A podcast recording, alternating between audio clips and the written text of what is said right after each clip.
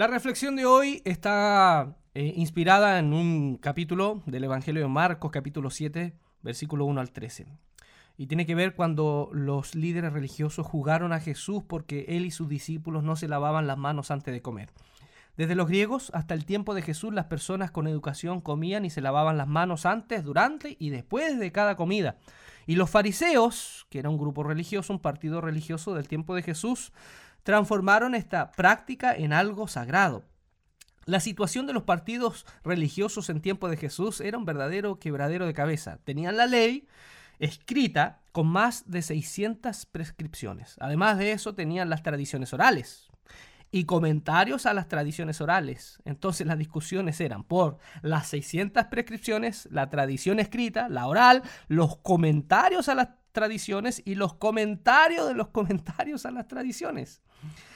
Ay, qué quebradero de cabeza, ¿no? Y esto es un ejemplo de lo que pasa con la religión de todos los tiempos, la obsesión de legislar en cada detalle del comportamiento humano. Em, los fariseos y doctores de la ley, según el relato, viajan desde Jerusalén para ver a este nuevo profeta y para reconocerlo si si es un válido seguidor de la ley y la respeta o si no. Y el diagnóstico, ¿cuál es? Tachan a Jesús y a los suyos como impuros por no seguir la tradición de los ancianos.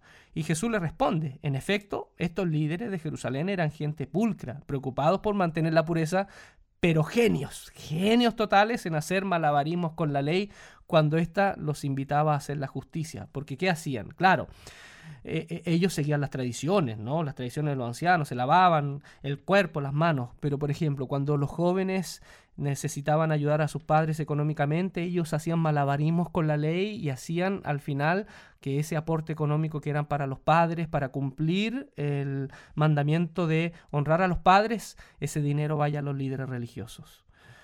Y, y así comienza, ¿no? El ciclo del legalismo y del oportunismo vemos alguna conducta que en verdad no está mal y buscamos versículos bíblicos, los agarramos en la periferia, hacemos unos malabarismos y terminamos condenando, prohibiendo y, cuando al final el fundamento no está claro. Así que cuidado, cuidado para los fariseos y escribas de ese tiempo y de este tiempo, cuando es más importante la apariencia de la pureza que el cumplimiento de la justicia y la misericordia. Y hoy sigue siendo más fácil. Obviamente no lavarse las manos, pero hoy es fácil portar una Biblia bajo el brazo, es fácil vestirse como santos, es fácil no juntarse con cierta gentuza, es fácil no entrar en un antro, beber alcohol, no fumar o evitar ciertas prácticas impuras, como fue fácil para ellos lavarse las manos. En síntesis, es fácil. Lo difícil es entender que la ley se basa en el amor al prójimo, lo difícil es comprometerse con aquellos que viven en el olvido. Por eso al terminar esta reflexión les pregunto, ¿de qué estamos hechos? ¿De qué estás hecho tú que estás escuchando? ¿De la fe que se sostiene en la pureza ritual o la fe que se sostiene en buscar la justicia del reino de Dios?